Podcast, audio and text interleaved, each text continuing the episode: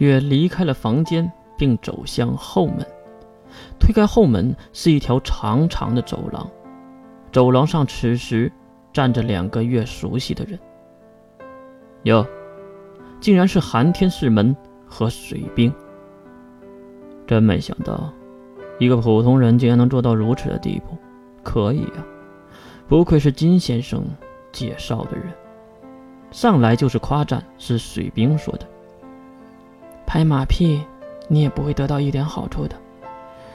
说说你那边的情报吧。世门走了上来，掏了上衣兜一张纸张递给月。月接过来看了看上面的内容，脸色马上骤变，并抬头看向面前的世门和水兵。克隆的。世门点了点头。是啊，我们寒天一族。也拥有一件圣物，可是一直没有用武之地，也不知道这个圣物能干嘛。最后有一个人来主动请缨，要帮我们分析圣物。谁？月暗暗的已经想到了是谁。三大智者之一，和金龙头齐名的盖洛。这个盖洛是三大智者之一。专攻大脑意识、人体克隆等生物学领域，建立了世界上最大的生物公司——达纳集团。和金龙头一样，有一个特别的称号——疯狂女娲盖洛。为什么他会有这个称号呢？因为血琥珀、血琉璃那些从零开始的人造人，也称超人类，就是他创造出来的。造人的能力，人类。可不该拥有。这个家伙找你们做什么？话题继续，世门跟着回答：“呃，盖洛提供技术，我们提供小白鼠和圣物。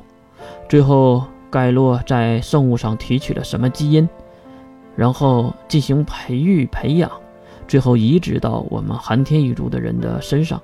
毕竟，我们寒天一族人几乎都是亚种人。”生存能力很强，可是停顿的世门想起了什么，而月却直接说出了世门心中所想。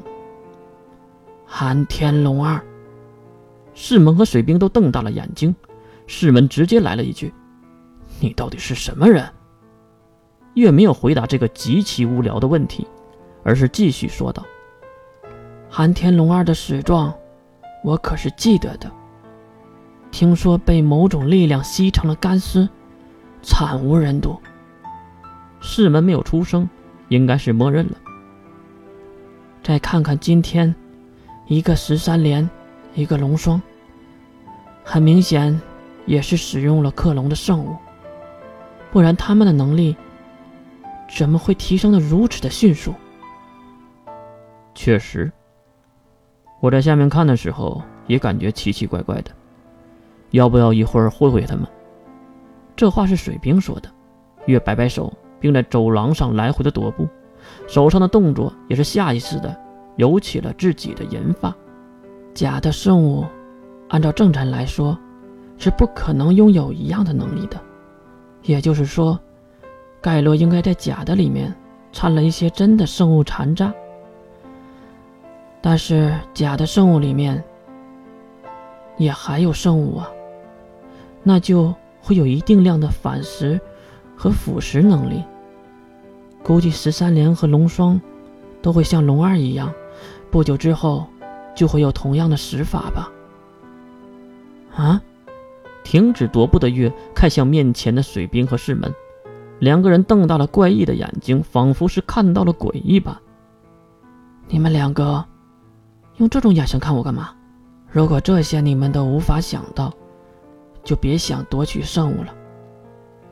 从这些分析看来，圣物应该不在这里，而是在盖洛那里。说完，月斜眼看向这两个不说话的家伙：“我是在和木头说话吗？真是的！”哼，只有自己说话，显得很是尴尬。月耍起了小性子，转身离开了。这次月还真是真生气了，原因就是两个像傻子一样，什么都不说。让月感觉到他们一点都没成长，所以才生气。其实两个人发呆是有原因的。目送月离开，世门转身看向身后，同样目瞪口呆的水兵。狗水兵，你有没有感觉到这个女孩很像月呀？水兵则是斜眼瞪向世门。月是男孩吧？这是个女的，怎么扯，性别都对不上啊。可是。你也觉得很像，对吧？水兵长出一口气，还是闭口不谈。行了，现在不是闲聊这些闲话的时候，我们应该考虑一下下一步怎么走吧。说完，转身走向了走廊的另一头，而世门还是依依不舍地看了一眼月消失的方向。唉。